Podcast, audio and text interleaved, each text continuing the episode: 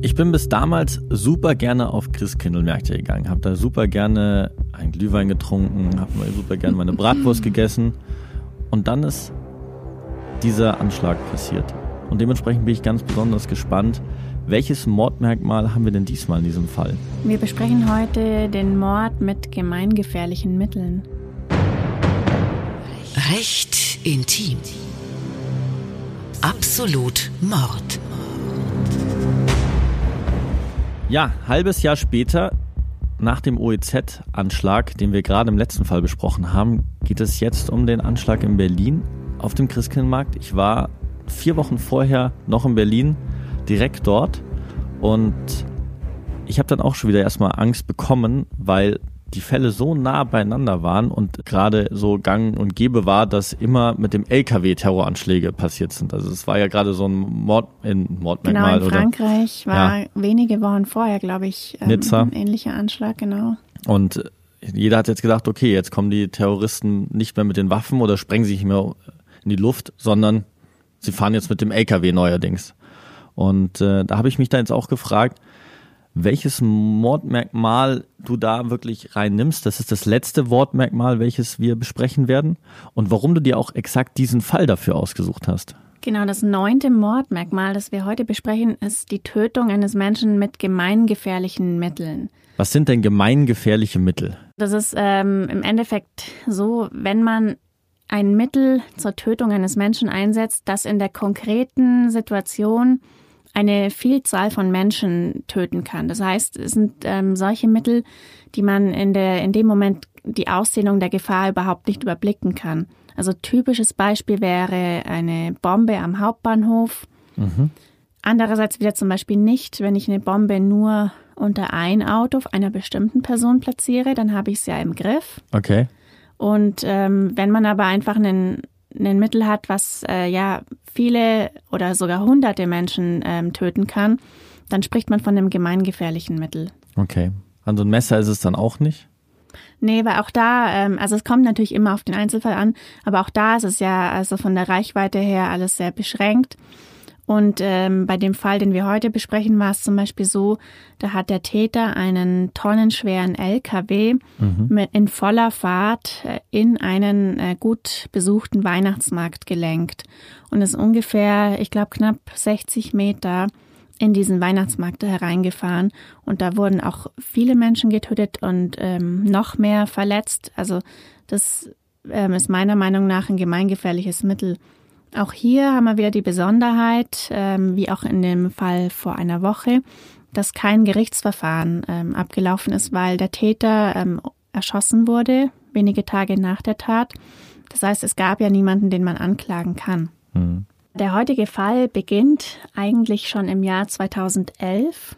Ein junger Mann namens Anis Amri kommt aus Tunesien über Lampedusa nach Italien. Und dort äh, beginnt er eigentlich ziemlich schnell noch im selben Jahr verschiedene ähm, Straftaten zu beginnen. Also mhm. unter anderem zündet er eine Flüchtlingsunterkunft mit jemand anderem gemeinsam an und wird dann noch im gleichen Jahr 2011 in Italien zu vier Jahren Haft verurteilt. Okay, also er saß jetzt dann auch schon mal. Genau, er saß vier Jahre in Italien in Haft. Man geht davon aus, dass in der Haft ähm, bei ihm eine Art Radikalisierung angefangen hat und ähm, interessanterweise wurde er auch in Italien schon als Gefährder geführt. Und es wurde auch in dieses Schengener System eingetragen. Aber aufgrund von verschiedenen äh, Fehlern, die ich dir im Laufenden noch äh, erzählen werde, wurde es leider nicht nach Deutschland weiter transportiert. Und somit hat er es dann geschafft, äh, im Dezember 2016 dann diesen Amok-Anschlag auch in Berlin ja, zu vollstrecken, obwohl er schon längst eigentlich auf einer Liste war und es gar nicht eigentlich hätte schaffen dürfen, nach Deutschland überhaupt zu kommen.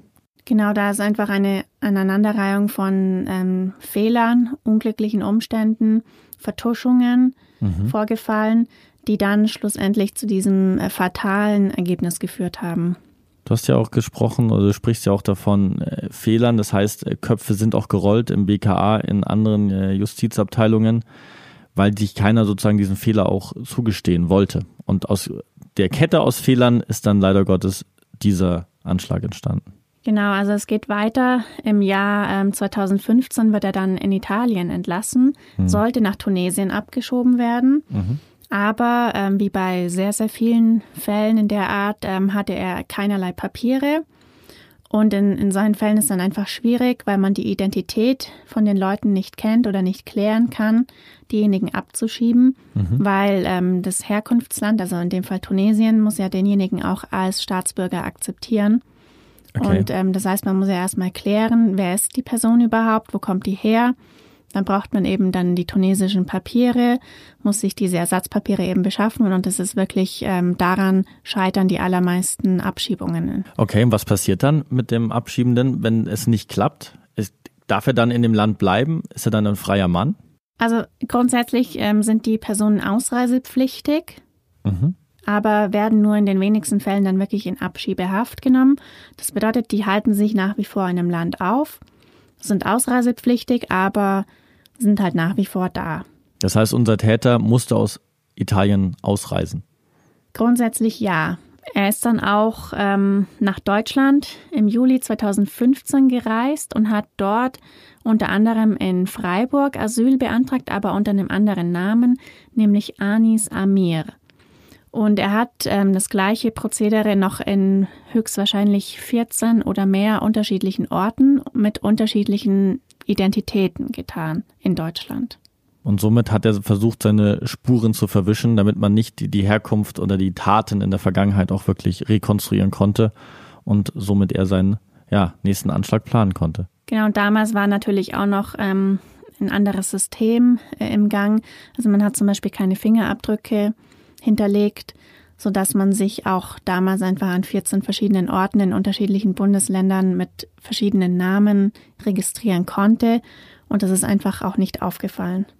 Okay. Wie hat er dann den, das Attentat am Christkindlmarkt am Breitscheidplatz geplant? Also wahrscheinlich ging das über ja mehrere Monate.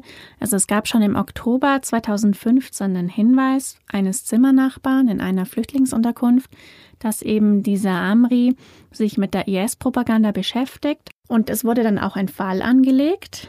Aber aufgrund dieser unterschiedlichen Namen und, und Identitäten ist es einfach nicht äh, weitergekommen. Und ähm, in dem Zeitraum hat er sich dann auch einen Kontakt aufgebaut zu dem salafistischen Prediger Abu Wallah. Und der ähm, wurde damals ähm, als so Art Statthalter des IS in Deutschland gesehen. Okay. Und mittlerweile wurde ähm, der Abu Wallah auch äh, im vergangenen Jahr zu 10,5 Jahren Haft verurteilt, ähm, wegen Mitgliedschaft in einer terroristischen Vereinigung. Okay, das reicht bei, bei so jemanden, dass also zehneinhalb Jahre, auch wenn er nichts getan hat, aber eigentlich jeder weiß, dass er in einer der gefährlichsten Terrorismusverbände sozusagen der Welt ist? Also ja, da lagen natürlich ähm, vielfache ähm, Indizien und Beweise vor für eine solche Täterschaft. Mhm. Und ähm, ja, wie gesagt, das ist natürlich auch nicht einfach nachzuweisen, aber es ist wohl im vergangenen Jahr gelungen. Und deswegen ähm, ist er jetzt eben zu einer langjährigen Haftstrafe verurteilt worden. Und rund um diesen Abu Wallah hat das LKA Nordrhein-Westfalen dann einen eigenen Ermittlungskreis äh, gegründet, der hieß Ventum. Und da war eben auch Anis Amri dann so in diesem Kreis um, um diesen Prediger mit dabei. Okay, aber trotzdem hat das Landeskriminalamt nichts gemacht. Er konnte sich weiter frei bewegen, er hatte weiter den Anschlag geplant und jetzt kommen wir mal zu dem Anschlag an sich. Ja, der Anschlag an sich lief folgendermaßen ab. Äh, Anis Amri hat am 19. Dezember 2016 einen LKW gekapert. Ähm, es war ein polnischer LKW-Fahrer, der vermutlich vor Ort beim Kapern noch erschossen wurde, aber auch da gehen ein bisschen die Zeugenaussagen dann auseinander. Jedenfalls hat ähm, Amri dann den LKW, der mit Stahlträgern auch beladen war und tonnenschwer war, durch die Stadt gefahren und in den Weihnachtsmarkt am Breitscheidplatz in Berlin gesteuert. Also mit ungefähr, glaube ich, 30, 40, 50 kmh, also in voller Fahrt, ist er mit dem LKW in die Menschenmenge reingerast und nach ungefähr 50, 60 Metern erst zum Stehen gekommen. Die erste Frage, ist diesmal der LKW das Mordmittel? Und das zweite, fragen, warum ist der LKW stehen geblieben? Also korrekt, der LKW ähm, ist Tatmittel und man weiß nicht genau, warum er stehen geblieben ist. Es gibt da eben Zeugenaussagen, die sagen, dass sie zwei Männer gesehen haben in dem Führerhäuschen, zwei lebende Männer und ähm, dass es sich eben bei dem einen um den polnischen Lkw-Fahrer gehandelt hat, der dem Lkw-Fahrer Amri ins Lenkrad gegriffen haben soll. Mhm. Da gibt es einen Zeugen, der eben sagt, er hat es gesehen und erst danach wurde der Lkw-Fahrer vor Ort auf dem Weihnachtsmarkt erschossen.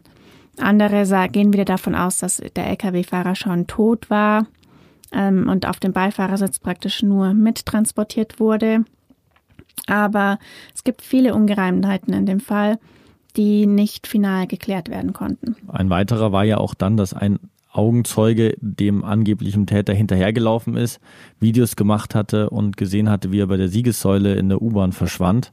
Und dort hat die Polizei dann fälschlicherweise auch einen komplett falschen Verdächtigen festgenommen, wie sie später herausgefunden haben. Und durch diesen Fehler ist es da auch dazu gekommen, dass natürlich Amis Amri aus dem Land heraus konnte. Es war ja auch eine weitere Kuriosität. Ähm, die Ausweispapiere von Amri wurden im Führerhaus gefunden, mhm. aber wohl erst 19 Stunden nach der Verübung von diesem Anschlag.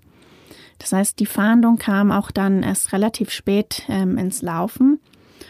Und ähm, aufgrund dessen konnte auch der Täter, man weiß auch nicht genau wie, mit, mit wessen Hilfe, ähm, zuerst in die Niederlande, dann über Belgien nach Italien fliehen und äh, vier Tage später, also am 23. Dezember, wurde Anis Amri dann durch eine Mailänder Polizeistreife kontrolliert, hat dann sofort mit derselben Waffe, mit der er auch den Lkw-Fahrer getötet hat, das Feuer eröffnet und wurde dann von den Beamten erschossen.